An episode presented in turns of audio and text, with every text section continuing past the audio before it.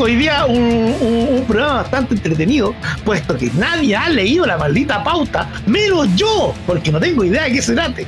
Ahora, tenemos con nosotros al todopoderoso eh, eh, Dios Lovecraftiano y, y Infierno Cercano. Por favor, saluda, amigo mío. Buenas noches, cabros, ¿cómo están? Estamos aquí listos para iniciar una noche de conversación y con harto ánimo y ganas de terminar en este cierre de temporada, así que eh, continúo con las presentaciones, Juan. Ya, yo continúo porque la vamos a hacer cortita, cortita, cortita como la, como la de. Bueno, ya ahí vamos a ver quién la tiene cortita. continúo con la bella, la única, la polinia, la sexy, señorita G. Hola, hola, buenas noches. Espero que podamos ponernos al día. Este es último día de temporada, así que hagamos cagar a los que tengamos que hacer cagar. Mm, mientras no me hagan cagar para adentro, yo soy feliz.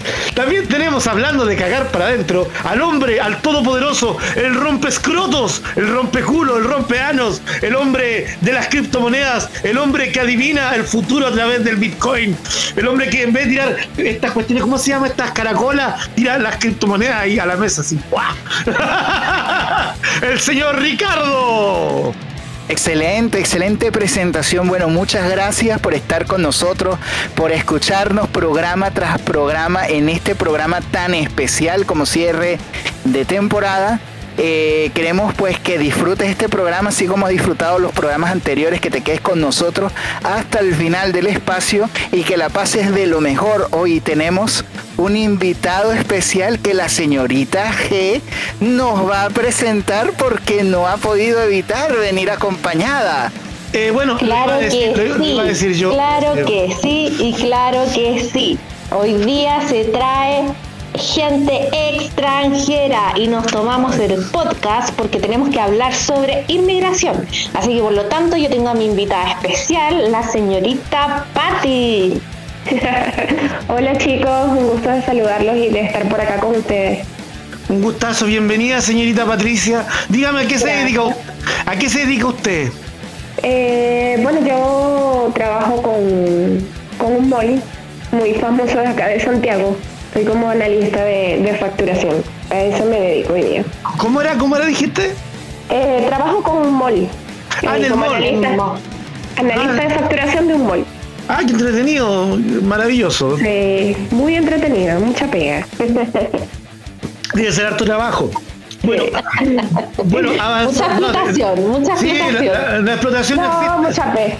Señorita, señorita, esos son comentarios marxistas. Aquí eso no, no caben. La explotación no existe. Uno acepta el pago, para que aprenda, uno acepta el pago si sí o que no. Eh, y estamos todos de acuerdo en un país libre todavía. Ahora avanzando, por supuesto, avanzando dentro de nuestra pauta querida, tenemos el fin de temporada. Qué triste, lo voy a extrañar, especialmente al Jorge, no voy a tener aquí en Huevia. mira, cómo te voy a extrañar, weón. Vaya a ver cómo no voy a dormir, weón, porque no, no hablo con vos. Me, imagino, me imagino. Pero no te preocupes, te voy a llamar todos los días. Bueno, empezamos con las estupidez del mundo progre. Eh, eh, ¿Qué les Bueno, primero partiendo porque es muy de más mayor, el tema de la, de la, de la inmigración lo vamos a tomar al final. Eh, en este estúpido mundo progre, ¿qué les parece el video, el video de la mujer que le había enseñado a su perro a ser vegane? El perro vegano, ¿qué quiero saber su opinión? Bueno, yo vi el video, les voy a contar un poco a la audiencia de qué trata. Es una mina que trae y pone así como una mesita y pone un montón de verdura y un, pedacito de carne. Entonces no, ahora. No, claro, no era carne, sino que era la sobre la carne, la parte mala de la carne, todo lo asqueroso de la carne, que era como embutido, todo lo grasiento, lo, que uno, uno lo mira y le dice guácatela. Cuento, cuento corto, restos de animales, ¿ya? Para que lo que sea. Entonces esta mina dice, ahora les voy a mostrar cómo mi perro puede aprender a comer vegetales y ser respetuoso. Y va el perro y se acerca y dice, no, no, no, no, y parte no. Ahora les voy a mostrar a mi perro y el perro se acerca y le da la carne de nuevo. No, no, no, no, no. Y, hace esta weá tres, cuatro veces, weón. Intento falló así, pero patético. Mostrando cómo su perro vegano comía verdura y al final el perro no le dio ni puta bola a la ensalada que tenía la buena en la mesita, po, Eso no es maltrato animal. Obligar a un animal a, ir contra su naturaleza, a comer lo que no tenga que comer. Mira, ciertamente el ir contra la naturaleza de un animal, sobre todo porque sus cuerpos están diseñados para consumir carne. O sea, tú no puedes agarrar a un perro o no puedes agarrar a un gato y obligarlos a comer vegetales porque el la, estructura del animal depende de esa ingesta de proteínas animales porque son depredadores. O sea, en algún momento estos, los perros eran perros de casa, eran perros que, también se acostumbraron a, o sea, se acostumbraron, no, ellos dependen de comer carne para, para su subsistencia o dependen de, de estos alimentos. Entonces tú no puedes forzar a, esto, a estos animales y, su instinto a la final siempre va a privar hacia, hacia esa conducta. Y de hecho, esta no es la primera vez que ocurre en cámara que algún progre intenta forzar a estos animales al, veganismo y ha quedado en el ridículo más aparatoso y, ya siempre va a suceder, pues. ¿Y usted, qué opinan los demás. Yo quiero saber qué opina señorita G, que ya sabe de alimentación. Yo creo que es antinatura porque existe en el escalafón de, los seres vivos eh, la cadena alimentaria.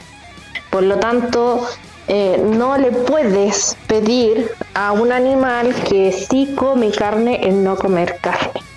Creo que eso ya entra en, en algo patético y no sé, yo creo que la gente ya se está volviendo un poco loquita con el tema del vegetariano, porque el animal no tiene ese tipo de raciocinio.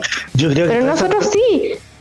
Yo creo que todas esas personas que están en esa tendencia son enfermos mentales que no les dan tratamiento. No, yo no creo eso. O sea, yo, yo creo que tú tienes el derecho de escoger como ser humano el si quieres alimentarte vegetariano, carnívoro, lo que sea, pero no en contra de la naturaleza de un animal que no sabe y que no va a aprender eso. Son dos cosas muy diferentes. Y nuestra invitada, la Stapati, ¿qué opina usted sobre, sobre esa, esa, esa, esa abominación? Yo estoy totalmente de acuerdo, es, es un perro. Eh, ahí ahora la gente está como muy de moda poner a los animales como si fueran personas, los tratan, los visten, eh, los salen, los salen a pasear y tengo a mi hermana que le canta el cumpleaños y, y uno gente que ahora hace eso, pues eso es verdad, yo lo he visto. Como si, fueran seres humanos y yo creo que es un daño que se le hacen porque casualmente ayer hablaba eso con ella que tiene que ponerle carácter al, perrito. Porque igual le hace mal eso, pues. O sea, Pero ahí yo mira, yo lo sé por experiencia propia. Cuando yo, yo tuve un perro con mucho tiempo, ya yo lo humanicé mucho. Pero, pero de hecho, ese es el gran error, yo creo que va de la gente, humanizarlo. Sí, total. De acuerdo con eso. Ahora, hay que decir también que las personas obviamente son, y, y, sé que está de más decirlo, pero son libres de comer o no comer la wea que quieran. Eh, el tema es que quizá eh, más allá de la, ética que puedas tener tú como humano, eh, pensando en lo que comes y lo que no comes, igual le podéis causar un, daño a la salud y un deterioro rápido al animal. ¿O no, señorita G? Es que para eso existe también la comida de perro, ¿cachai? Entonces yo creo que el experimento no tiene fundamento es una idiotez. Eh, existiendo realmente mezclas que te dicen, el, el animal no puede comer esto, el animal sí necesita proteína, el animal necesita esto, entonces en realidad... No entiendo, de verdad que no entiendo el experimento de la mujer. Yo creo que es tan tonto como cuando tú le das mucho, eh, ¿cómo se llama esta? esta yo eh, tengo un tío que francamente medio, no es muy listo mi tío, pero él amaba a su gato y a su gato le empezó a dar pura comida enlatada, pura comida enlatada. Y, y, y le empezó a dar este atún enlatado, atún enlatado. El gato se enfermó de los riñones hay que entender que los animales tienen que, tampoco le podéis dar comida de humano, porque los humanos eh, podemos morirnos comiendo pura sal, pero para un animalito también hace mal. Esto es lo mismo, el animal necesita comida, comer bien, comer como comería la naturaleza. Pero lamentablemente ellos creen que están haciendo lo correcto, pero tal vez lo encontraban en Wikipedia, igual que la señora Yanna Proboste avanzando en. ¿ah? Y qué bueno que lo menciona Juan Puentes, porque precisamente ese es el tema que continúa. Me, gustó cómo lo enlazaste ahí bien. ¿ah? Ah, algo aprendiste en esta temporada, parece. Ah, por supuesto, señor. Entonces, mira, a ver. Oye, el tema de Wikipedia Ana Proboste ha traído muchas réplicas en redes sociales, en internet, en Twitter, la han hecho memes. ¿Cuál es su percepción? ¿Ustedes creen que Yanna Proboste se va a salir rápido? Porque lo que ha estado haciendo ahora para tratar de sacarse el, cacho es aparecer con su hija en, en, TikTok, haciendo como, como mofándose de, ella misma. Yo creo que no resulta, y es más, yo creo que lo vuelve un poquito más patético aún. ¿Un poquito? es que un poquito. Eh, para no estar, no estar tan perdida. ¿Esa es la de los 600 millones? Exactamente. Ah, ya. La de los 600 millones. ¿Cuál, ¿Cuál, la de los memes? Yo creo que fue beneficioso para su imagen, ¿sabes? Tú, el tema de Wikipedia. Porque ahora la gente, como dijo la, cita para ti, ya no la recuerda por los 600 millones que se robaron a vista paciencia de ella, sino que ahora la recordar como la huevona de Wikipedia, ¿cachai? Eh, fue beneficioso para ella. Bueno, sí, hay que reconocer que es cierto que mejor que te recuerden porque citaste Wikipedia a porque en tu en tu turno se perdieron 600 millones de dólares. Exacto, exacto. ¿Qué opina usted, amigo Ricardo Sánchez? Mira, es muy triste, de hecho, ver este, este nivel de mediocridad de los políticos, porque tú te pones a ver que tu, que tu referencia sea, o sea, sea una, una página que está ahí, que, que está tan disponible que no puede decirse que es una fuente, digamos, 100% confiable, porque hasta la misma Wikipedia reconoce que tiene artículos que son fuentes de discusiones muy acaloradas y que no son tan fiables como quisieran darse. Entonces tú necesitas tener una serie de referencias con las cuales tú puedas documentarte y no puedes basarte única y exclusivamente en, ese punto. Entonces eh, es la mediocridad hecha político. Entonces ciertamente algo tenemos que cambiar aquí en Chile o algo, algo es importante que nosotros empecemos a presionar para tener una mejor calidad de políticos y de estos tipos que son iluminados y ganan una millonada por hacer estas tonterías que las consiguen en tres o cuatro clics. ¿eh? Es verdaderamente vergonzoso. Bueno, quiero, aprovechar que tenemos una invitada y está la Cirita G. Yana Proboste ha destacado mucho como símbolo de su candidatura que ella es mujer. ¿Qué les parece a ustedes como representante de su género la candidata Yana Proboste? Le doy el pase a la señorita Patti. Quiero escucharla a ella primero. Bueno, yo pienso que más allá del sexo es, lo preparado que esté la persona en cuanto a sus conocimientos de, economía, de política, en la parte social, va más allá de ser hombre o mujer, pienso que tiene que ser una persona capaz y sobre todo una persona que sea dentro de lo que se puede una persona honrada, no alguien que se haya robado o se haya perdido en su gobierno 600 millones de, pesos. Un, político de la concertación honrado, eso es primera vez que lo escucho. Estoy totalmente de acuerdo con la señorita Patti, pero quisiera agregar algo. El tema de ser mujer, para algunas cosas lo toman como algo positivo, en otras negativo.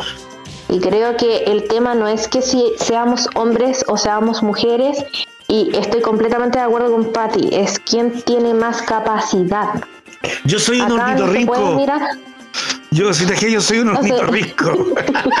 pues deja escuchar a señorita Gebo, weón, por la cresta, entonces, entonces al final eh, el tema es que tenemos que ver que ella sí es capaz o no es capaz. Ahora, a mí con el tema de Wikipedia, y quiero volver a mencionarlo, netamente porque ella era ministra de Educación y lo voy a enrastrar hasta el final de los días. Eso fue lo peor, citar a Wikipedia, weón. Hasta en las universidades de todo este país uno lo cita y casi que te cortan la cabeza. Entonces creo que no es tan chiste, po. ella se la está intentando sacar de la mejor forma posible y que creo que bueno, es válido, ella puede hacer lo que quiera, pero a mí, en particular, no se me va a olvidar que una ministra de Educación citó a Wikipedia. Bueno, espérate, Juan, es que tengo que decir algo que quizás la gente de nuestra edad o mayor no va a entender, porque es parte de nuestra generación. Es que con Cueva no citó el rincón del vago la vieja, pues, weón.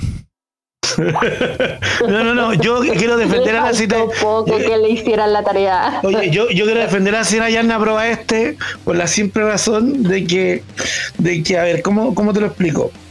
Se me olvidó la no, no, tiene, no tiene defensa, pues bueno, anda a Wikipedia y ve por qué la voy a defender. Tenía razón, no tiene defensa. No tiene defensa, por eso se te olvidó ya yo. No, no. Exactamente, exactamente. No, pero el punto, el punto era, era que el hecho de voten por mí por ser mujer no es primera vez que se ocupa en Chile.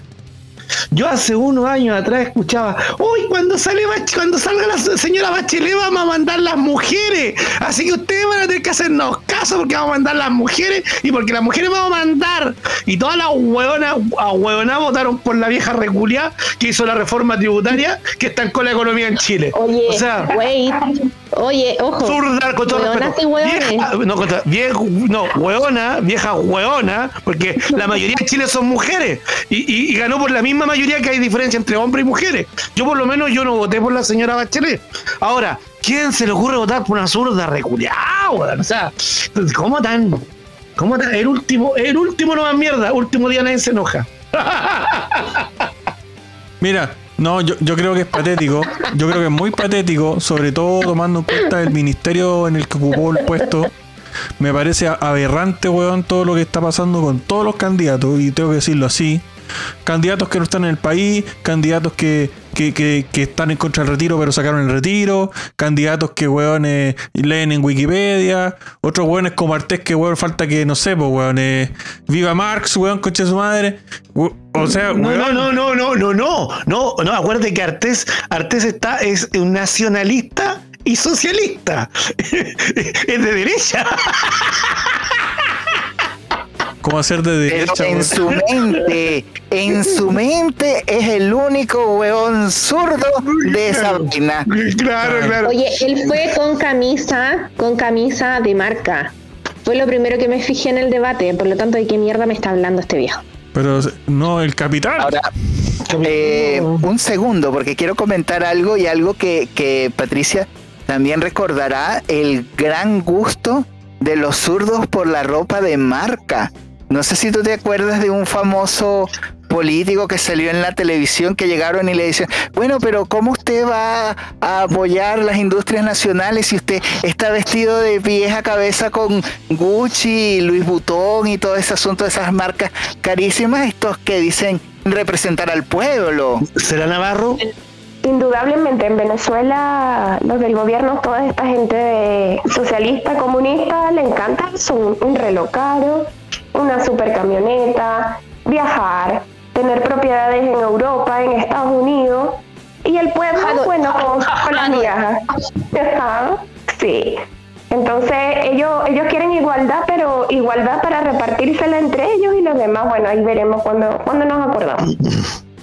Bueno, eh, como lo dice, según como lo decía esta niña que está en la constituyente, esta zurda reculia, ¿cómo se llama esta mina que, que hizo un video que dijo Piñera, los venezolanos y los cubanos están mejores, los niños venezolanos y los niños cubanos están mejor que los niños chilenos? ¿Cómo se llama esa, esa zurda reculia? La, la Betsy Gallardo. Pero, esa. Pero avancemos, compadre. Mira que hoy día tenemos hartos temas y vamos, vamos bien de tiempo, así que eh, creo que ahora viene la sección de Ricardo. Preséntala, compadre. Sí, la sección. En este momento tenemos nuestra sección internacional y nuestro notero internacional. Espero que nuestro notero internacional haya leído las noticias que compartían antes. Si no, nos fuimos a la mierda.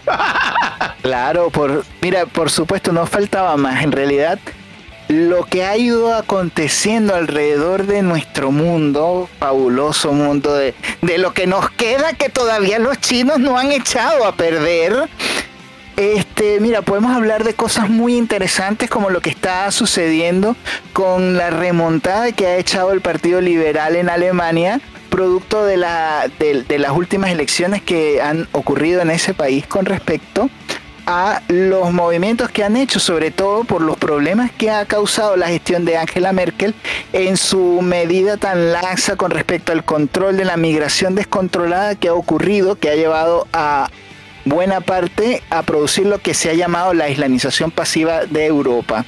Entonces, en esta oportunidad, pues el partido de la AFT, que es, digamos, este, lo que ha ocurrido es que los liberales se han separado un poco de la derecha y se han separado un poco de la izquierda, se han vuelto como un poco más independientes y han conseguido convertirse en una fuerza muy importante en este país sobre todo por la posibilidad de que llegue Christian Linder a la Cancillería por parte del Partido Democrático Liberal de Alemania. También estamos viendo. tendrá, posibilidad porque estuve leyendo que la tercera mayoría tendrá que posibilidad. Sí, en, realidad es muy interesante la posición que está, que está tomando Christian Linder con respecto a, la posibilidad de ser una voz distinta a lo que ha ocurrido tras, tras el desastre que ha dejado Angela Merkel en, en Alemania. Entonces esto es bien, bien interesante y hay que seguirlo con bastante detenimiento en los próximos días, sobre todo lo que pueda ocurrir en Alemania con este cambio de, mando y una posible dirección distinta que pueda tomar Alemania en cuanto a las situaciones que ellos tienen que, que cambiar y mejorar. En cuanto a otras cosas que han ido ocurriendo con respecto a Suiza, tenemos un proyecto que ha estado en, en su parlamento con respecto al aumento del impuesto a los más ricos. O sea, estos zurdos como que van pensando en subir impuestos, subir impuestos y a la final se van copiando de otros modelos y podemos ver en este caso lo que ha ocurrido en Suiza. Bien interesante que la población suiza como que no es huevona y han votado en contra de este proyecto Oye, y fue en muchos, en muchas partes, eh, fue, fue arrasante el rechazo. Sí, de hecho, en, ni una en ni una localidad ganó la, la opción de, de, aumentar los impuestos. Efectivamente. ¿Sabes cuál es la diferencia? sí. En Suiza tiene la gran ventaja que no hay empresarios. Allá los, los empresarios tienen algo que se llama. los empresarios están en todas partes, weón. Claro, no, no, no, no. Allá los empresarios tienen algo que se llama honor, ¿cachai? No, algo que weón, el honor no existe, weón, ¿de qué estás hablando? Negocios son negocios. Claro, empresarios que se coluden con los políticos existen en todo el planeta. El problema es que si tú tienes un, un sistema judicial fuerte donde tú puedes perseguir la corrupción, donde tú tienes eh, funcionarios públicos que ganan muy poco dinero, donde la política es verdaderamente para servir a la población y no para hacerse rico, como está sucediendo de este lado del continente, pues tú te das cuenta que ocurren casos como este, donde efectivamente la propuesta fue rechazada con el 65% de los votos, que es una cantidad bastante, bastante alta y bien interesante. Otra de las cosas que ha ocurrido también en este mismo país, Suiza, estamos hablando donde están legalizando el matrimonio homoparental con la posibilidad de adoptar, de, con la posibilidad de que tengan adopción. Entonces es bien, bien interesante donde tú te estás viendo que el Estado da la posibilidad de, o da, o da la, la posibilidad para que las personas puedan adoptar niños y para que puedan conformar o puedan legalizar familias que de hecho ya, ya existen, porque tú te pones a ver hay muchos casos donde dos mujeres pueden tener sus hijos, y, pero la, la pareja no puede tener el reconocimiento de, la paternidad y o maternidad en esta, en esta familia homoparental. Es un tema bastante interesante y esto también fue aprobado con el 64.1% de los votos. Entonces algo bien interesante está ocurriendo en Europa. Y hablando acerca de lo que está ocurriendo de este lado del charco, de nuestro lado del continente, el presidente Holder todopoderoso Nayib Bukele ha presentado un video espectacular en sus redes sociales donde habla de la primera planta de minado de Bitcoin que está funcionando por energía geotérmica. Y esto es realmente toda una joya de ver porque tú puedes ver cómo no solamente ponen en marcha los equipos de minería, sino que solamente El Salvador también ha tomado la oportunidad de, tener grandes cantidades de Bitcoin y de mover Bitcoin dentro de su propia eh, población. yendo también a otro país muy cercano, en Centroamérica, vamos a hablar acerca de lo que está ocurriendo con Cuba, porque estos eh, zurdos que se han tomado el poder en la isla desde hace más de 60 años han encontrado una suerte de metamorfosis o de permitir o flexibilizar las normas y de hecho estamos viendo la resurrección del sector de la pequeña y mediana empresa que no existía en Cuba. O sea, esto es una suerte de transición hacia un sistema de control muy parecido a lo que están haciendo en China y entonces tenemos la aprobación de 32 pymes que vienen a empezar a funcionar en la isla. Pero esto no es todo, se, se está hablando también de la posibilidad de que se haga una marcha ahora para el 20 de noviembre y por supuesto que los funcionarios del poder del régimen cubano están diciendo que no van a permitir esta marcha. Eh, ciertamente esto sería lo más interesante que tengo que comentar de los ambientes internacionales. Tendremos muchos más detalles más adelante en el programa. y yo quiero saber qué pasa con Argentina, que no se nos puede colar. Oh, interesante. Argentina. Mira, Argentina ha dado pasos muy interesantes con respecto a la candidatura de Javier Milei y a lo que está ocurriendo con, con las distintas sedes del Partido Libertario que ha estado creciendo como la espuma en los últimos días. Y también tenemos lo que está ocurriendo del lado del kirchnerismo, donde también están hablando de la posibilidad de tomarse las elecciones. Entonces, los libertarios y toda la fuerza que se está despertando en Argentina no la tienen nada fácil en los próximos días, así que les viene un gran reto por delante.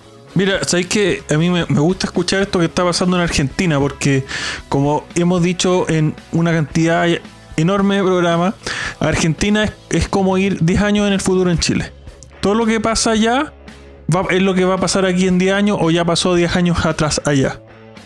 Eh, tras de, ya sea el tema de las pensiones, todos estos temas variados, pinto, weón, eh, en general de las leyes, de las legislaciones, todo pasó allá, antes. De, hecho, haciendo un poquito de memoria, en Argentina dos veces han quebrado el sistema de pensiones. Estando en manos del Estado dos veces y la, la vez anterior que quebró el sistema de pensiones, quebró bajo el gobierno de la Cristina Fernández. Sí, pues entonces yo le digo, y yo lo, veo con preocupación, claro, los argentinos están despertando, vemos los movimientos de gente que está por la libertad, que está empezando a aparecer, a crecer, a hablar, a, mostrarse. Quizá, y yo, creo que eso es lo más importante, a mostrarse abiertamente, pero para que llegar yo creo que tienen que tener honor. Yo creo que no es por honor, yo creo que es por cansancio.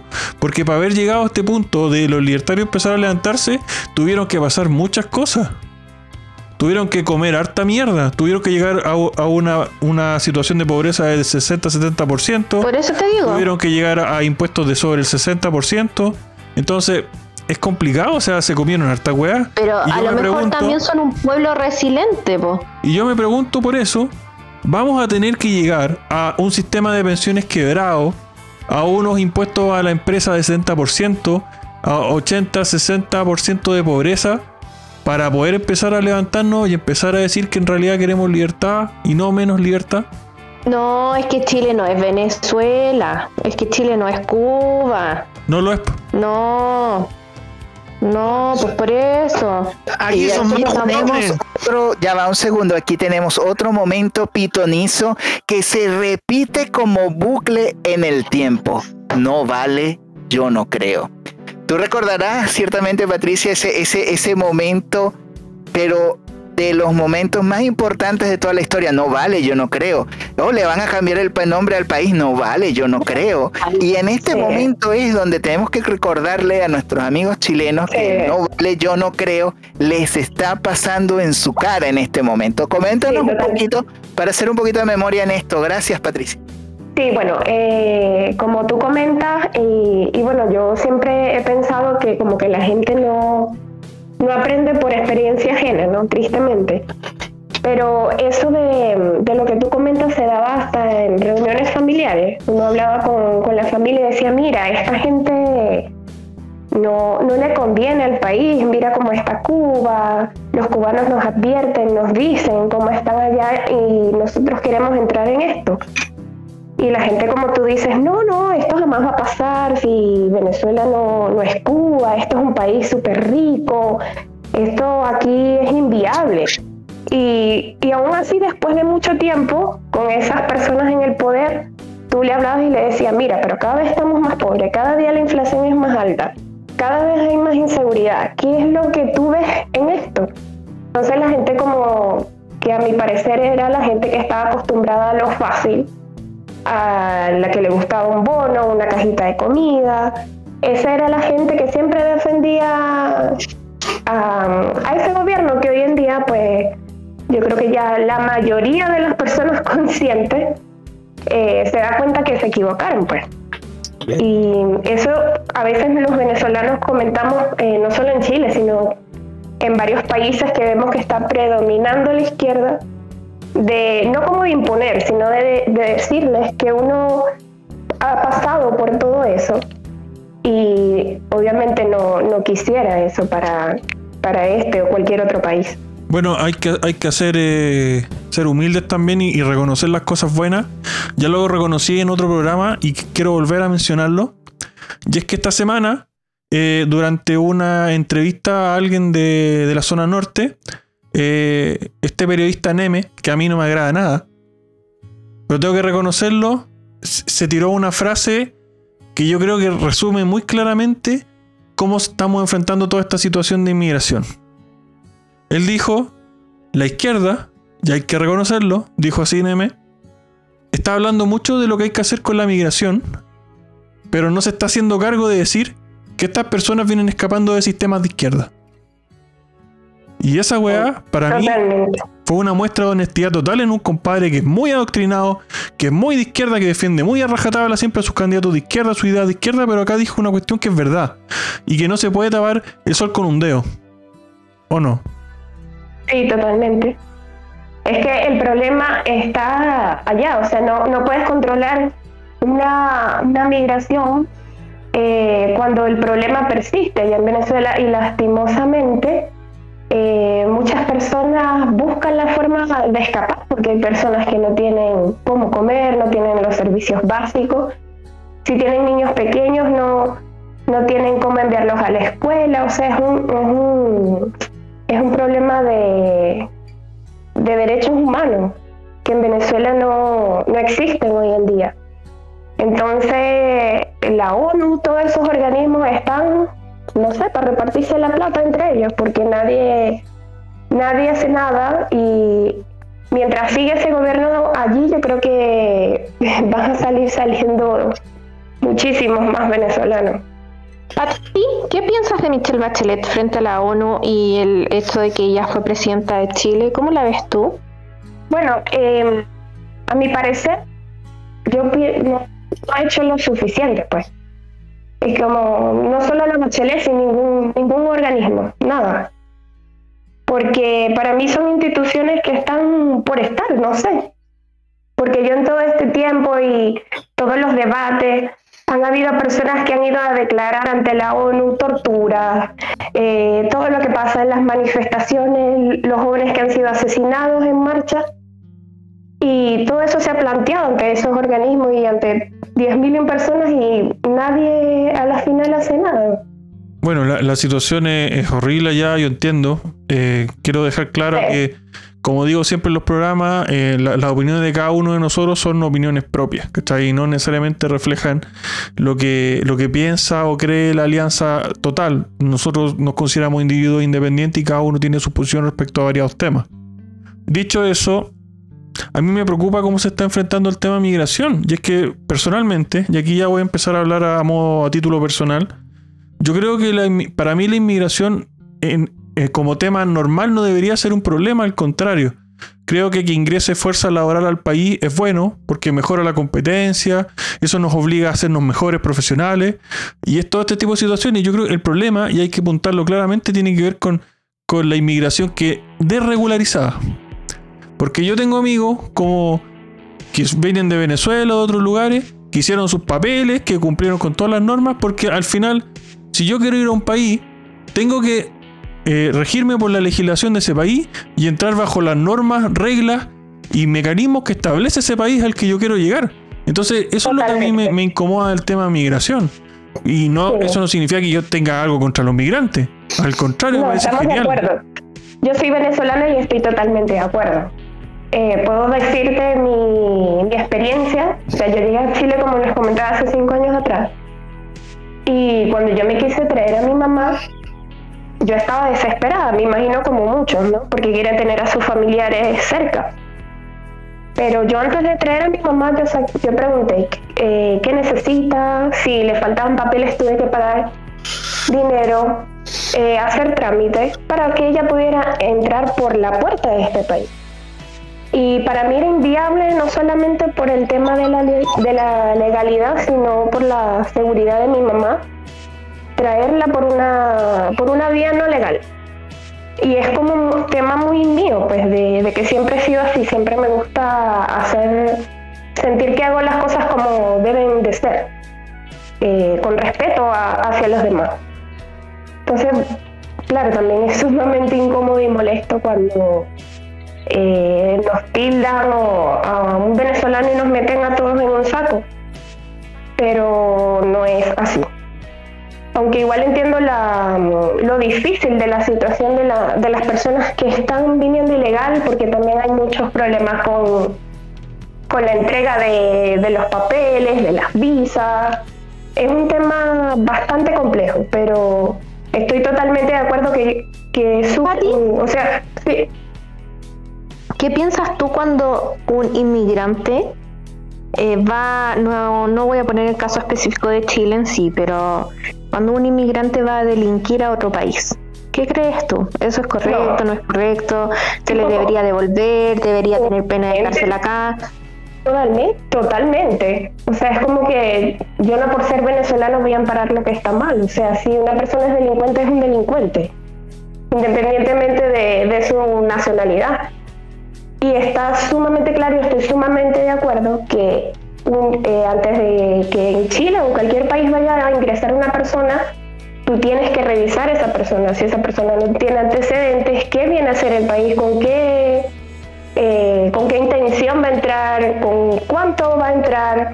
Es algo que, que estoy de acuerdo que se haga. Porque imagínate, si quieren venir todos los delincuentes a Chile, ¿tú lo vas a dejar pasar? No independientemente sea venezolano, eh, mexicano, europeo, no, es un delincuente. Bueno, eh, aquí mi amigo Ricardo Sánchez me está haciendo una señal aquí, me prendió la, la ampolleta ahí, vi, mi cercano señal, weón, en el cielo, así que adelante Ricardo. Mira que lo más importante que debes hacer, sobre todo para garantizar la seguridad de los ciudadanos y de y de los que están en el país, pues por supuesto es hacer esta revisión de antecedentes o algún tipo de evaluación que se pueda hacer al país al momento de, hacer todo el trámite de, la residencia.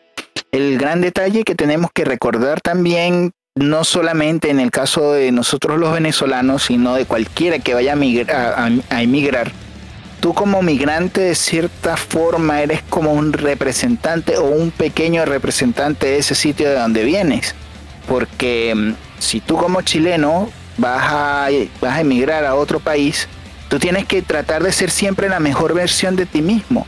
Porque si tú eres un delincuente y vas a robar en otro país, la gente no va a decir, mira, Pepito Pérez fue a robar, no va a decir, ay, el chileno ese me robó y el chileno ese hizo tal cosa, o el venezolano ese hizo tal otra cosa. Entonces es una responsabilidad digamos, como, como migrante, la forma como te ven en el, en el extranjero, porque es como tu primera carta de presentación.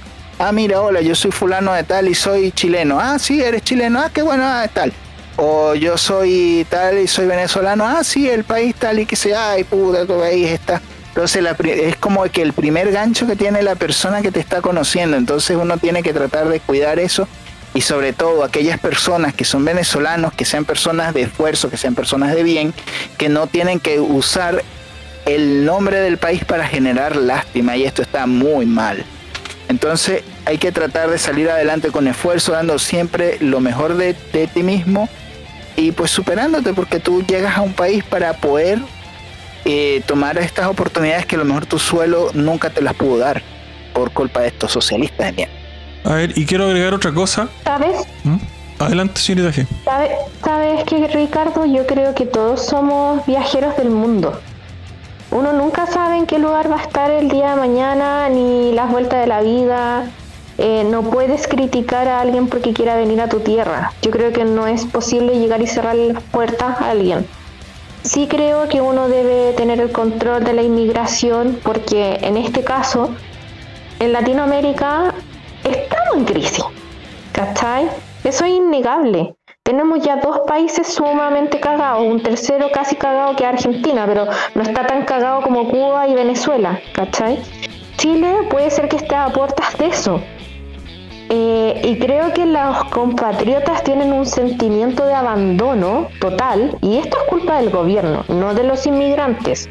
Ojo, que ese a lo mejor a título personal le está evitando mi opinión, en donde los empleos no se están dando, donde el gobierno ha dejado de lado a las pymes, donde no se ha sacado a militares a las calles reales cuando hay zonas de conflicto. Estamos hablando, ponte tú, ahora recién se está comenzando a tocar el tema de los conflictos en la macrozona sur, donde se queman predios, se queman propiedades, se queman personas.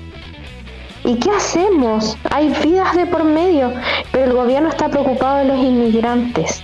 Entonces, eh, pongámonos también la camiseta por el país, que lamentablemente la constitución no ayuda mucho, se elimina República de Chile, eh, porque también nos está representando. Nosotros somos la República de Chile. A mí no me vengan con cuestiones de que no somos la República porque lo somos. Todos los chilenos tenemos derecho a vivir tranquilos, a tener una casa digna, con esfuerzo. Nada regalado, te estoy diciendo con esfuerzo, con trabajo. Y el que el, el amigo que es forastero va a ser siempre bienvenido mientras traiga sus papeles y quiera venir a trabajar. Por eso te digo, pienso que somos viajeros del mundo, a nadie se le cierran las puertas, pero seamos responsables. Muy bien lo dijo Ricardo, nosotros somos representantes de nuestra nacionalidad, afuera querámoslo o no. Y creo que como chilena me hago cargo de lo que hago, pero también me gustaría eh, ver que, no sé, lamentablemente si en este caso Maduro lanzó no sé cuántos reos a la calle y están llegando a Chile, eh, nos vamos a quedar netamente con la mierda de Venezuela y eso no me parece justo. Entonces siento que el gobierno tiene que hacer algo. Pero no por eso vamos a castigar a todos los inmigrantes venezolanos que han llegado a sacarse la mugre, a tener sus casas, a tener hijos chilenos, que ya son chilenos. Entonces no confundamos las cosas. La situación particular que se está viviendo ahora es producto de un muy mal manejo inmigratorio político actual. No de años atrás, actual.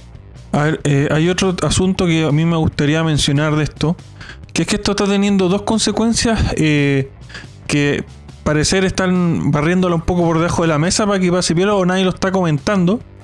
Primero desde el punto de vista de los migrantes como acá, como mi amigo Ricardo, imagino que toda esta situación debe estar eh, generando cierta incomodidad en ellos también, ¿cachai?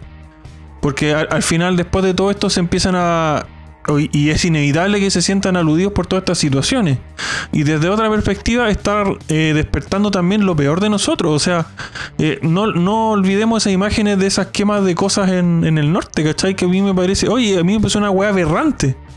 Esa weá no puede pasar, no puede pasar. Oye, pero recuerda, permiso, pero recuerda que las banderas que andaban hueando por allá era la bandera negra del Chile despertó y la bandera del Walmapu. Y los hueones que, que andaban con el hueón que quemó la hueá, ¿cachai? Eh, andaba con esa andaban en ese grupito, andaban con esas hueas de bandera. Era unos zurdos de reconcha de su madre, hijos de la gran puta. De hecho, sí. Eh, de hecho, recordemos que muchos de, esta gente que son los soldados de, del 18 de O, o sea, los los pobrecitos niños soñadores de la revuelta. Ahora el tema de esto y va más allá de, un tema que los grandes pensadores zurdos, estos grandes eh, terroristas y amantes del fuego, han descubierto que es un tema que pueden usar transversalmente para unir a unos ciertos morbos tanto de izquierda como de derecha que es como esta suerte de, movimientos, digamos, tipo invasión que, han ido generando. Y esto tiene una utilización política perversa. Esto no, no hay otra forma ni otro calificativo para referirse a eso, más allá de un tema sumamente perverso. Y hay que tener mucho cuidado con esto porque esto, eh, esto va no solamente a, a convalidar la violencia, ya estamos viendo así como que tú no puedes convalidar, digamos, el, incendiar las pertenencias de una persona, así como tampoco puedes eh, validar que sea, que sea un método de lucha para alguna causa política. El quemar una persona, el quemar una vivienda con gente adentro, todo esto está mal y es, es terrible, pues es como la peor cara de, lo que ha ocurrido en, la política en los últimos años aquí en Chile. Y, quiero aprovechar de dar otro mensaje que también lo he comentado en otros programas antes. Y es que yo le digo a la gente que está protagonizando toda esta mierda, qué es lo que quiere heredar. Porque al final tenía esta gente, no, es que, es que Pinochet. Y al final todas las cosas malas que pasan en el mundo es por Pinochet. Después está nuestra buena, no, es que los fachos y la wea. Y, te dicen facho y ni siquiera saben qué significa facho, ni fascista, ni entienden el término. Entonces al final te vi en medio de una guerra entre weones, eh, ambos lados utilizando weones eh, lo, que pasa weón como recurso político y sacándole provecho de, de una manera asquerosa. Y yo digo, weón, weón, o sea, ¿por qué los hijos, por qué los hijos de esa gente van a heredar este odio? O esta diferencia, estas ganas de pelear porque sí, weón. estos rencores porque, porque él es diferente, porque él tiene más, porque la envidia, weón, y toda esa mierda. Entonces, ¿qué carajo están haciendo? O sea, ¿qué sociedad está Porque la política es sucia, la política mueve dinero, la, la política también quiere poder. Entonces claramente ellos tienen que dejar ese legado. Nosotros lo entendamos o no, la política es asquerosa. Yo voy a decir Por eso está. Yo quiero decir una cuestión. Yo quiero decir una cuestión. Si yo veo en, mi, donde yo vivo cerca una puta bandera negra o una maldita bandera del Gualmapo y empiezan a gritar Chile despertó y weá, yo voy a agarrar mi, mi, mi, mi arma y voy a disparar. Yo lo voy a hacer porque los libertarios no somos pacifistas. Por lo menos yo no. Yo no soy pacifista. Yo voy a disparar. Si tratan de quemar el negocio de mi vecino, yo voy a disparar. Si tratan de dañar a, una persona porque anda con una polera de Pinochet, yo voy a disparar. No, estoy, no es una amenaza de muerte. Estoy diciendo que yo voy a defender mi barrio y mi comunidad y a mi gente. Aunque me tenga que ir preso, me importa una raja. Pero esa es la mentalidad que tenemos que tener los libertarios, porque ya a esta altura no nos queda otra. No nos queda otra. Y no estoy llamando al, crimen, estoy llamando a la autodefensa.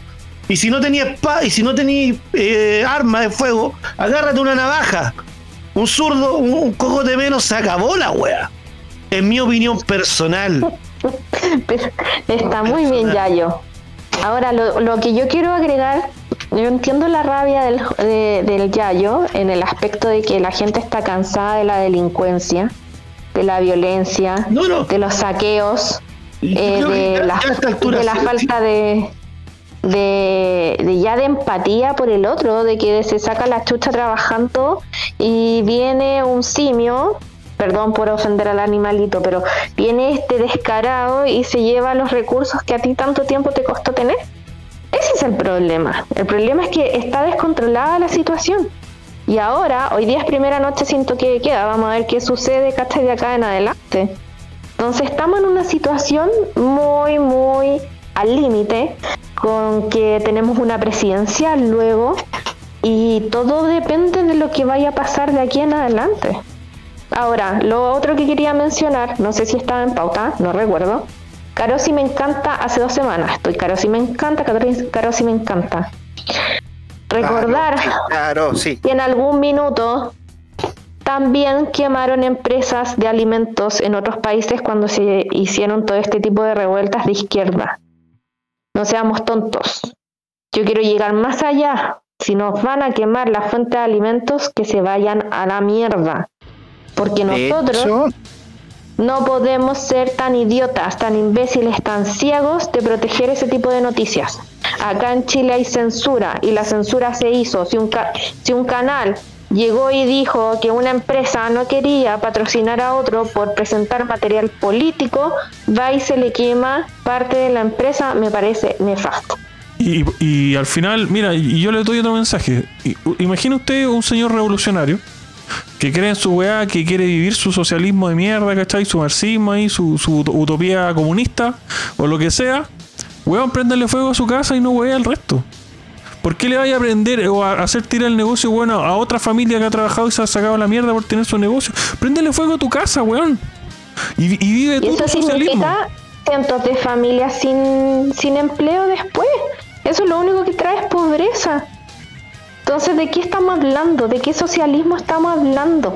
Que ellos dicen que nosotros deberíamos estar en un lugar donde a todos se nos garantiza educación de calidad, salud de calidad, pero a costa de pobreza. Que se lo paguen ellos, esos conches su madre. Que estos jóvenes no entienden, señorita G. Estos jóvenes creen que el servicio de educación, el servicio de salud y el servicio de vivienda es un derecho. Por lo consiguiente tiene que ser gratis, no, weón. Porque al albañil hay que pagarle para que vos tengáis tu casa, sordo reguleado. Al profesor hay que pagarle para que tú podáis estudiar, a zurdo ahueonado. Y al doctor hay que pagarle para que vos tengáis salud, zurdo concha de tu madre. Ahueonado, ¿entiende?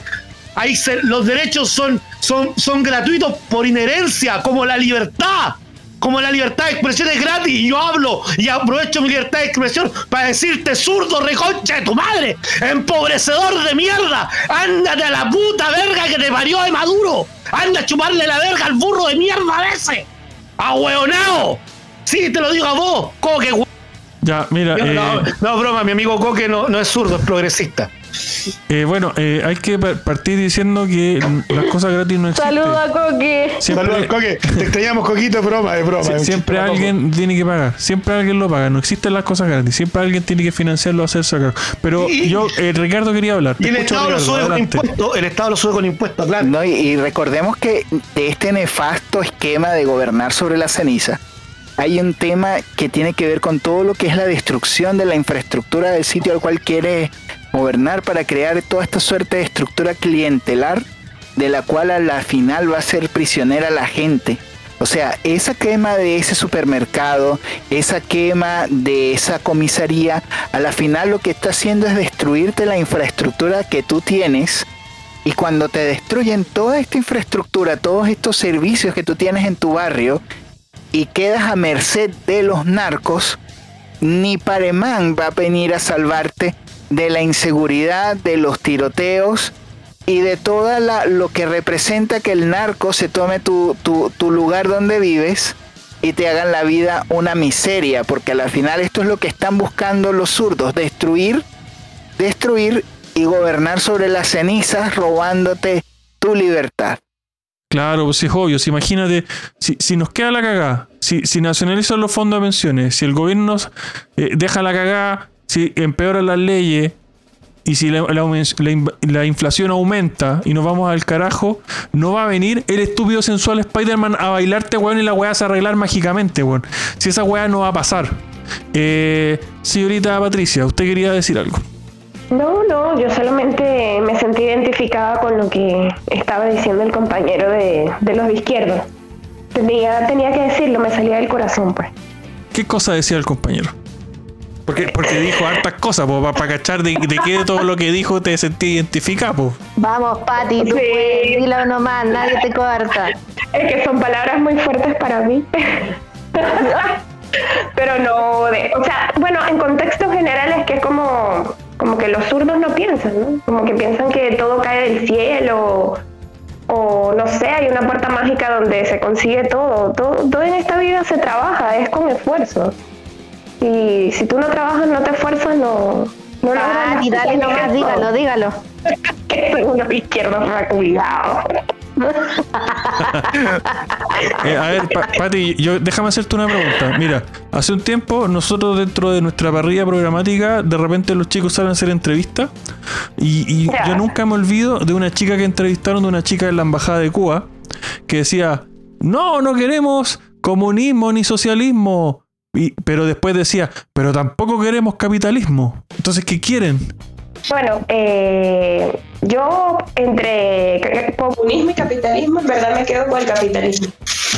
Si tengo que colocarme el nombre de capitalista, pues me lo pongo, pero yo vengo de, de un país comunista, socialista, y eso lo, lo único que me ha dejado de separarme de mi familia, un país quebrado, y los países que yo veo capitalistas son países que, dentro de lo que se puede decir están bien, que tienen cosas que mejorar como, como muchos países, siempre tiene algo que, que mejorar, que cambiar, pero no un desastre como los países que viven comunismo, como Cuba, Venezuela. Sí, te entiendo completamente. Y, y obviamente hay que tratar de, ir mejorando esa situación. Eh, bueno, no es mucho lo que podemos hacer desde aquí en realidad. O sea, más allá de, apoyarlo y esperar, porque yo creo que este es un tema que, las personas que viven en estos países ya han tomado esas decisiones electorales al final tienen que ir resolviendo. yo puedo entender la frustración que tiene el chileno en muchos temas, lo que hablan de, las pensiones, en la educación, en todo, y yo creo que, que sí, hay cosas que hay que mejorar, pero yo creo que cuando uno quiere cambiar algo, uno cambia algo para mejor, no vas a cambiar algo para, para irte algo peor. Es como que yo veo que son personas que están desesperadas por cambiar eso, pero yo digo, bueno, pero no puedes cambiar algo, o sea, que está mal por algo peor. Claro, es que pareciera como que Chile tuviera un síndrome de Estocolmo, que está enamorado de lo que le ha hecho peor en su historia. Y, Exacto. Y para avanzar, porque veo que vamos más o menos justitos de tiempo, hay un último tema que queremos abarcar, que lo anotó muy bien aquí el señor Juan Puente, no sé si lo quiere presentar él o lo presento yo. Y lo presento yo ya que no habló. Sí, sí, me desmutié, me desmutié. ¿Cuál tema, cuál tema alabanza? El, último, el, 10%. Dale. Ah, mire, ya, primero que todo, se ha aprobado, se pasó ya la cámara alta, eh, el, el ya no, pero partiste igual pico, por darle información bien. Mira, estuvo en la comisión mixta, se aprobó, se quitó la indicación de que los fondos no son inexpropiables, no se quiso poner eso porque según ellos les aumentaba el, el quórum necesario para la aprobación. Entonces, sorpresa, la, ley del cuarto retiro va sin la indicación de que los fondos son inexpropiables. ¿Por qué? Porque ellos no quisieron, votaron en contra de poner esa, esa información en el proyecto. Luego pasó a la Cámara de Diputados, donde se aprobó, creo que por casi por 4 o 5 votos eh, por sobre lo que necesitaban. Y la, la verdad es que ahora va al Senado y estamos esperando ver qué pasa en el Senado. Pero lo más probable es que se apruebe, porque obviamente estos políticos mugrosos que tenemos no van a poder con la, con la presión social. Entonces lo van a aprobar para no quedar mal con nadie, porque son así. Ahora, ojo, yo creo que está bien que se apruebe, porque yo creo que nadie debería obligarte a cotizar, independiente que sea bueno, malo, lo que sea, y cualquier argumento y me vale verga. Nadie debería obligarte a ti que, que tienes que hacer o qué puedes o no hacer con tu plata. En eso espero que estemos de acuerdo. Pero se va a aprobar, pasó al Senado, pasó eh, de una manera muy similar al, proyecto del primer retiro, donde eh, se mantiene un 10%, no, esto no va a ser un 100% como estaban hablando, va a ser un 10% eh, sin impuestos. Porque ojo, es que es plata que ya pagó impuestos, entonces que un poco ridículo, sin otro impuesto a retirarlo. Y estaban hablando de extender el plazo para poder efectuar el retiro, de que se extienda de un año a dos años. Y eso es más o menos el proyecto de cómo debería estar en el, saberse dentro de la próxima semana a ver qué pasa en el Senado. ¿Qué opinas tú, Juan? Yo opino, yo opino que la AFP tiene un, pecado de génesis, un pecado de nacimiento que es obligatoria. Eh, pero los huevones siguen haciendo populismo, los hijos de Mail perra de, la Cámara de Senado y de Cámara de Diputados, siguen haciendo populismo con nuestra plata, los huevones, esa hueá me da rabia, huevón. ¿Por qué no pasar todo al fondo B, al, al fondo voluntario, huevón, y se acabó? se acabó. Y que cada chileno decida cómo guardar su plata, weón. Claro, te hagan firmar un papelito que diga el Estado no se hace cargo de tu vejez. Pero que cada uno sepa cómo usar su plata, weón. Mira, Esa es la weá. Mira, déjame recordarles una analogía muy buena que dijimos hace tiempo cuando estábamos hablando del primer y segundo retiro. Agradecerle a estos weones por el retiro del 10% es como darle la gracia al cajero automático porque a tu propia plata. es absurdo, weón. Sí, oye, partamos por el hecho de que legislar es su responsabilidad, para eso se les pagan, weón. Ellos no nos hacen un favor legislando, weón. Para eso están ahí, para eso ganan bastante bien. O sea, lo mínimo que pueden hacer es legislar, weón. Ricardo Sánchez. Hay otro tema muy interesante acerca de lo que está ocurriendo también en, en el Senado, porque hay un proyecto que puso el diputado Alessandri que habla del retiro del 100% para evitar pues que estos zurdos se puedan apoderar de, de lo que quede de las AFP y hacer algo así como lo que ocurrió en Argentina, tipo corralito, tipo quiebre del fondo de pensiones. Y entonces este proyecto también fue apoyado por la bancada del candidato Sichel, lo cual es bastante interesante. Y esto también tiene un efecto muy interesante sobre la economía, porque recordemos que estamos en un escenario donde la economía global está muy, muy golpeada, producto de, la pospandemia, si puede llamarse pospandemia, porque todavía estamos atravesando este ciclo. Y lo que está ocurriendo con la economía global, más lo que va a ocurrir en la economía chilena cuando las AFP salgan a vender las acciones para poder pagar el retiro correspondiente, pues no va a ser un escenario muy simpático. Pero es que aún así el, problema tampoco, o sea, es, es, un problema multifactorial, porque no es solamente, o sea, tienes el problema del efecto de la, de la venta de las acciones, lo que van a tener que liquidar las aseguradoras de pensiones, más todo el problema que va a representar esta cantidad de efectivo grande que va a ser soltada a la, calle y que muy probablemente los productos que estén disponibles para comprar con ese dinero no van a ser suficientes. Entonces esto va también a provocar una suerte de desbalance sobre la economía. Entonces hay que estar muy preparados sobre todo en este en este ambiente que por supuesto los políticos están en, el punto más alto de la, de la efervescencia de, de esta orgía que tienen con respecto al dinero de la gente, más lo que va a gastar el Estado en lo que queda de la Convención Constitucional. Es muy delicado este panorama.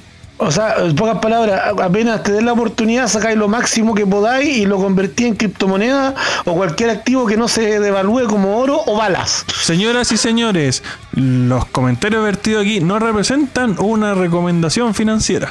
Exactamente. Es muy, Yo quiero agregar Algo. Ajá. Y, y no con tema de la AFP, pero que no está en carpeta, solo para que no se nos olvide ya que estamos terminando el programa el tema de que el gobierno se quiera hacer poco menos cargo y responsable de la niñez. Me parece nefasto, insisto, es una ESI 2.0, 3.0, 4.0 que nos, nos quieren meter hasta por los ojos. Y yo no sé hasta cuándo, hasta cuándo se les va a permitir eso. Son cosas que ya se trataron y si ya no, no hubo cabida, no sé por qué insisten y de otra forma. Entonces, ¿en qué minuto van a terminar de intentar darnos balazos, sobre todo con nuestros niños? Si el gobierno no se hizo cargo ni siquiera del Senami, ¿cómo se va a hacer cargo de nuestros niños? ¿Con qué autoridad moral van a poder tomar una decisión sobre ellos?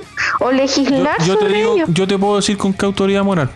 Con la que lea el ahueonado votante que no lee las putas propuestas y los plutos planes de gobierno de por quien vota. Ellos le dan la autoridad moral, por desgracia. Ah, apoyo lo que dice Jorge, porque la, tú decías, ¿queréis cambio de constitución? Mira, ahí tenéis la weá que se están mandando. Lo único que hacen es gastar tu dinero y, salir a bailar el derecho de vivir. Bueno, y se te olvida subirse el sueldo, porque tengo entendido que la, la Los plata. Dos tercios, la plata ya se la semana... No, no, no. Eso se revirtió. Ojo ahí.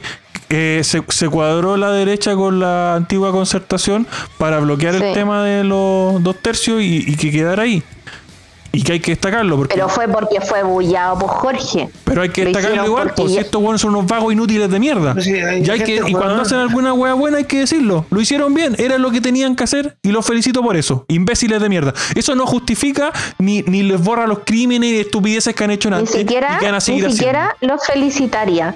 Lo único que espero, lo único que espero eh, para tocar el tema un poquito de la constitución nomás, chicos, que a todos esos hueones que tuvieron la firma del notario muerto, de alguna u otra forma, los echen. Oye, señorita, que esos hueones se tienen que ir presos, ¿cachai? Arrestados, porque eso es un delito. No Obvio. No, no, ¿qué, qué de renunciar? Weón, toda la maldita lista del pueblo presa, weón. No, todos los que, todos los que hicieron uso de eso deberían estar presos. Y, que advierto desde ya. una adulteración inconsciente, o sea, no inconsciente, consciente. ¿Cómo se, llama este claramente este buscando... político? ¿Cómo se llama el que estuvo en tu programa? Eh, ya, es que de eso iba a hablar ahora y quería pasar un aviso de aquí de para que sepan, e, este programa se graba un día jueves, pero se emite el día viernes en la mañana. Hoy, día viernes, que se está emitiendo este programa, eh, tipo 10 de la noche se va a emitir un programa que se llama Alianza Libertaria TV eh, en esta emisión tuvimos a Tomás Jocelyn Holt, eh, deshuesando todo este tema de presión constituyente. Le preguntamos por el tema de la carta que habría enviado para oponerse a la candidatura de Marco Enrique Dominami de Franco Parisi. Le pregunté, de hecho, personalmente, eh, por qué había hecho esto, cuáles son sus intenciones y de qué trataba más o menos. Me explicaron un poco eh, de qué trataba todo este proceso. Así que espero que no se lo pierdan porque Tomás, de hecho, tuvo una muy buena disposición para hablar con nosotros. Eh, estuvo una hora con nosotros conversando. Se habló de la convención, se habló de los candidatos presidenciales. La verdad es que el programa estuvo buenísimo. Personalmente tuve algunos problemas de conexión, pero creo que pasa piola. Y eso, invitarlo a ver ese programa y ya vamos cerrando. Entonces, eh, voy a dar yo las despedidas, señores. Eh, tengo que cerrar el programa por tiempo, así que voy a ir de a uno. Señorita G, aproveche, le voy a dar. Hoy día no voy a dar un minuto. Hablen lo que tengan que hablar, porque es cierre temporada, así que diga todo lo que quiere decir. Cierre temporada, así que voy a aprovechar mi tiempo. Número uno, darle las gracias a todos los participantes de este programa. Creo que fuimos un muy buen equipo. Hemos dedicado mucho tiempo de nuestras vidas a intentar educar, abrir pensamiento, mostrarles lo que está pasando en el mundo. Aprovechen esta instancia, no se queden solamente con lo que pasa en su país. Miren alrededor, por favor, abran los ojos. El libertarismo está haciendo ruido. No le estoy diciendo que sea liberal, simplemente que abra la cabecita que tome sus decisiones, pero obviamente con mucha objetividad, eh, analice, no llegue firme lo que quiera, vote, infórmese, sea íntegro. Eh, eso por un lado. Muchas gracias a este equipo. Por otro lado, decirle a los señores constituyentes muchas gracias por todo lo que hicieron por nosotros, darnos mucha información para poder descuerarlos, deshuesarlos hasta el pescuezo. ¿Por qué? Porque son unos ineptos y nosotros felizmente agotamos rechazo. Nos tildaron de los del retraso, pero los del retraso parece que fuimos mucho más avanzados. Así que a todos los de la prueba les voy a decir que fueron súper tontos y espero que voten rechazo de salida. Tercero, espero con muchas ansias el volver a em, intervenir en este programa. Fui asumida como una invitada, luego pasé a ser parte de este panel, lo cual eh, agradezco a todos los mayos recios de, este programa. Y eh, nada, pues, esperemos que las presidenciales ganen más mejor el que tenga que ganar y que ojalá viva la libertad en Chile, carajo. Un beso, buenas noches. Señorita G, dele el pase a su invitada. Señorita Patti, en esta noche de invitada espero con toda con todo el amor del mundo que le tengo que se desahogue, diga todo lo que quiera, porque acá la van a escuchar en todos los que se emiten desde Anchor, Spotify, este programa. Bueno, igual muchas gracias por por la oportunidad, de verdad que me encantaron los temas que, se tocaron. Y como dices tú, espero, espero que mi experiencia, la experiencia del compatriota, sirva para abrir un poco la, mentalidad. Porque como decía, nunca nadie como que le gusta aprender de, de la experiencia de los demás, pero sí, o sea, me da pavor como que que Chile, que es el país que me abrió las puertas al que me ha acostumbrado, caiga en, el error que, nosotros cometimos. Así que canales como este que puedan servir de, opiniones, de, abrir la mente de las personas, me, me parece fabuloso. Así que mil gracias por la invitación. Continuando con la despedida, le voy a dar la palabra a alguien que piensa que es un migrante sabe a veces, en muchas ocasiones, mucho más de nuestras raíces que nosotros mismos que hemos nacido en esta hermosa tierra. Eh, mi estimado Ricardo Sánchez, por favor, eh, tus últimas palabras al cierre de esta temporada.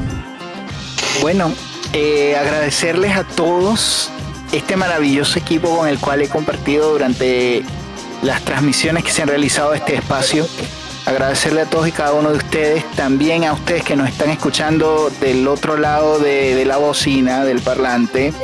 Eh, toda su paciencia, toda su dedicación, su tiempo. Esperamos haber aclarado todas sus dudas. Las que queden pendientes, por favor, háganlas llegar a nuestras redes sociales. Tenemos nuestra página web donde podemos recibir sus donativos, sus ayudas para seguir con esta misión de defender y de transmitir las ideas de la libertad, lo cual hace falta no solamente aquí en Chile, sino en todo el continente, porque lamentablemente la gente no aprende del socialismo ajeno.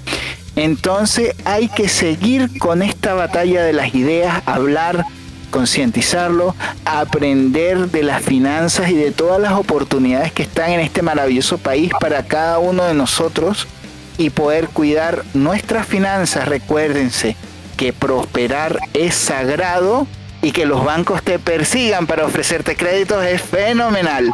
Muchas gracias. Y bueno, te agradezco también por toda la información que nos da.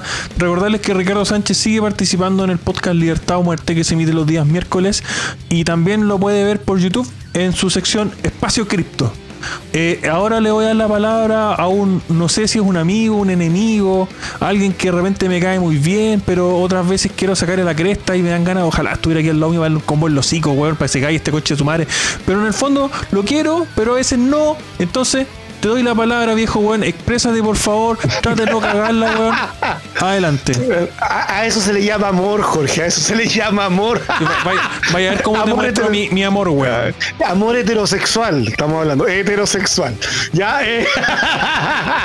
Esta es la cosa más linda que me has dicho, Jorge. Viste, aprende Danilo Culeo. bueno, en este último programa eh, yo los voy a estrellar mucho. Eh, bueno, o sea, sí, no, no me voy para ningún lado, así que voy a extrañar mucho a la audiencia, a los comentarios. Oye, me encantó tu podcast, oye, qué buena, gracias que me nombraste. Quiero mandar un saludo a, mi zurdo favorito. Eh, al señor Sebastián, si me está escuchando, yo sé que escucha los nombres mierda, weón. Ah, weonado, te lo dije. Te metieron el pico en el ojo. Y más encima te metiste al Partido Socialista. El de los hueones zurdo. Vos soy el más hueón y el más zurdo. ¿Qué más te puedo decir? ¿Qué más puedo decir? También saludo a mi familia, también a, mis amigos zurdos que me hueveaban. Me decían, pero ¿cómo? ¿Cómo tan facho? ¿Cómo decía esta weá? Como decía el Jorge antes. Les voy a decir una cosa. Les duele el ojo, los conches su madre, ¿verdad? Les duele el ojo, el pico en el ojo. Duele, pues, weón. Duele. Duele porque se los cagaron. Yo más allá, más allá les digo, les digo que yo no voy a, yo no soy pacifista, no. Hay libertarios que hablan, no, que la libertad, que la paz, que el amor, no, no, yo no soy pacifista. Yo, a mí si me huevean, yo hueveo. A mí si me molestan, yo molesto. Yo sigo el camino de la cascabel al pie de la letra, bueno. A mí si me vaya, me vaya a poner el pie encima, yo voy a sacar el mejor veneno que tenga y te lo voy a entregar todito, zurdo reconcha de tu madre. Si vaya a huevear al negocio donde yo compro pan, si vaya a huevear al negocio donde yo compro zapatos, donde yo compro las refacciones de, X refacción del vehículo que yo ocupe, yo voy a salir para afuera y voy a defender a mis vecinos, weón. Si vos vais a huevear al supermercado que está a unas cuadras más arriba cerca de mi casa, yo voy a ir a huevear y voy a ir a defender ese supermercado culiado. ¿Por qué? Porque son parte de mi, son, son, yo los necesito a ellos. Llamo a todos los, a toda la gente que si estos zurdos se vuelven a, levantar, no les tengamos miedo, weón. No les tengamos miedo. Unámonos como comunidad, weón. O sea, levantemos la voz con palos, con la weá que sea. Pero detengamos a estos chuches su madre porque los, pagos no van a hacer ni una weá. Ya lo demostraron. Están de manos atadas. Y más encima, más encima, no van a querer perder su pega. Son funcionarios públicos. Y como todos los funcionarios públicos, son parásitos del Estado. No todos, pero la gran mayoría. Ahora bien, defiendan a su gente, weón. Si, si estos zurdos reculeados vuelven, defiéndanlo, weón. Demostrémosles que el socialismo no avanza, weón. Demostrémosles que, les duela, weón, salir a, salir a quemar un, un servicentro, un supermercado o la, o la bencinera. Que les duele esa weá, para que la próxima vez que lo piensen, miren esa cicatriz culiada y recuerden, chucha, mejor no voy, capaz que me pase algo, weón les digo eso, porque un libertario también se defiende y no somos pacifistas. Por lo menos yo no. Así que me despido. No quiero fomentar el odio, sino que quiero llamar a la autodefensa. Se me cuidan. Bendiciones. Bueno, tengo que hacerme eco de lo que dice Juan Puente. Yo creo que ser libertario no es ser pacifista. Es más, creo que el libertario que entiende en principio no agresión como darle otra mejilla eh, interminablemente es un saco wea. Y punto. No, no, no cae discusión eso. Es más, yo creo que el principio de una agresión debe ejecutarse y de la manera más desproporcionada posible. Porque si no, los buenos no entienden. Y es lo que hay que hacer y, es lo que hay que hacer. ¿Ya? Dejarles eso claro. Segundo, recordarles que esto no es un hasta siempre. Esto es un cierre de temporada. Son 28 capítulos, weón. 28 capítulos que tienen ahí para volver a escuchar, weón. Hablamos de todo, weón. Y, la verdad es que la contingencia no ha cambiado tanto, así que si se va a la cresta a escuchar para atrás, igual le va a hacer sentido lo que hablamos porque son cosas que están teniendo eh, consecuencias en estos momentos y, ya las puede ver. Y se va a dar cuenta que en realidad, se lo dijimos, no. Ah, bueno, para los zurdos. Eh, finalmente, dar mi mensaje de todos los programas. Eh, señores, el enemigo no es el vecino, no es el, el que te sube el precio, no es el ahueonado que no te da el asiento cuando estáis lesionado bueno, en el metro o en la micro. No es, no es la vieja que, que, va que pasa por la micro, weón, así como avanzando por el pasillo y ve que estáis todavía firmado en el tubo y, hay como dos centímetros de espacio, pero la vieja jura que pasa. La vieja pasa. Y te aplasta y te hace mierda. No, ese no es el enemigo. El verdadero enemigo, el verdadero puto enemigo son los políticos de mierda. Así que, ¿saben qué, político? Váyanse a la concha de su madre. Buenas noches.